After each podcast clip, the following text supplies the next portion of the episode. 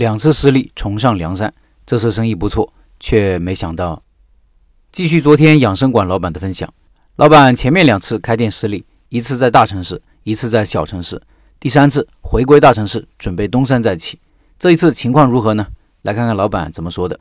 老板说，又经过几年的工作，我怀揣着积蓄重上梁山。这一次我还是找了个合作伙伴分担风险，因为我准备在苏州干了。这个大城市的房租和各种成本可一点儿也不比一线城市低哦。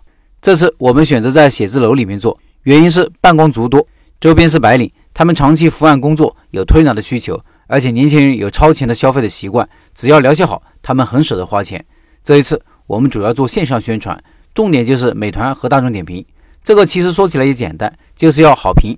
具体方式包括两块，一是类似于淘宝好评返现的方式，店内好评赠送养生项目，比如拔罐、刮痧之类的；另一个就是花钱找大 V 写好评体验。这些人热衷于吃喝玩乐，账号后面跟着一群粉丝，影响力颇广。而且大 V 的评价对商家在美团网站的排名有重要影响。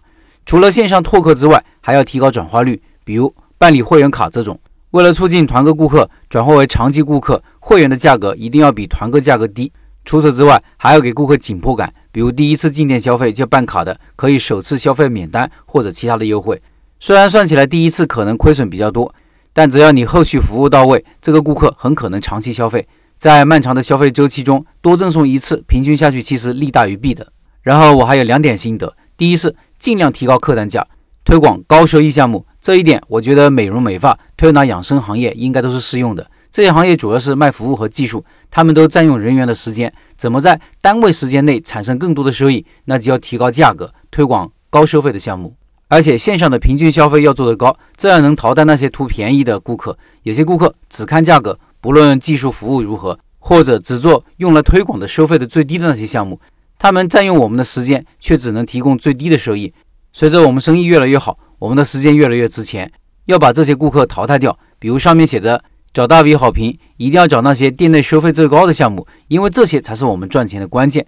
除了线上的平均消费外，线下会员也要推广新项目，这里我有一招，在会员充值以后，我们在原先约定的优惠之外，赠送几次高收费项目体验。一般的店面都是千方百计让人办卡之后再让人消费，或者推荐会员卡之外的消费项目，这样会让顾客很不爽。我们反其道而行之，给顾客额外的项目体验，因为人对额外的好处都是喜闻乐见的。当然，这个项目一定要给力，体验过后让顾客念念不忘，这样他以后会花钱消费高端项目。也就是提高了客单价，店里就更赚钱了。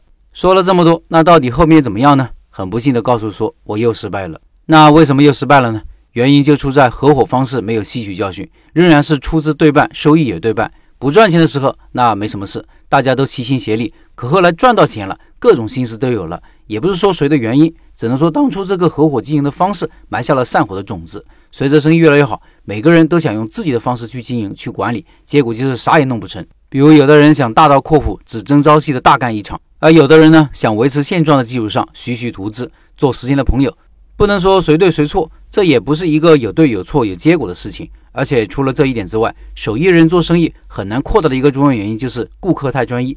比如推拿，顾客其实认可的除了这家店，还有为他服务的这个具体的人，所以常常导致老板一天忙到晚，请来的员工呢却无所事事。但是如果从一开始就招兵买马，就要面对很大的经济压力。一直到现在，我也没有想清楚应该怎么解决这个问题。常言道，山寨不能一日无大当家的，所以为了维护朋友间的体面和友情，我们就和平分手了。现在我在北京，我走出了医院，走进了养生馆、推拿店、健康会所等等。一方面考察新的项目，一方面学习和借鉴经营方式和管理办法。所谓他山之石，可以攻玉。希望在这一线城市，我能在开店的路上有所成长。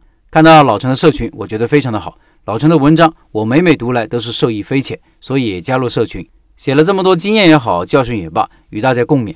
或许你也有过，或者正在经历我曾经的迷茫，也或许我正在徘徊于你曾经走过的道路。但愿我们共同学习，在开店这条布满荆棘的道路上，相互扶持的走下去，走向那前程似锦的康庄大道。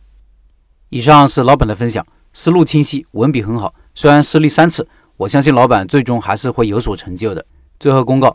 第五期老陈设图已经开始了，对开甜品店感兴趣的老板可以微信里私信老陈咨询开店城市名额，和老陈一起开一家小而美的甜品店。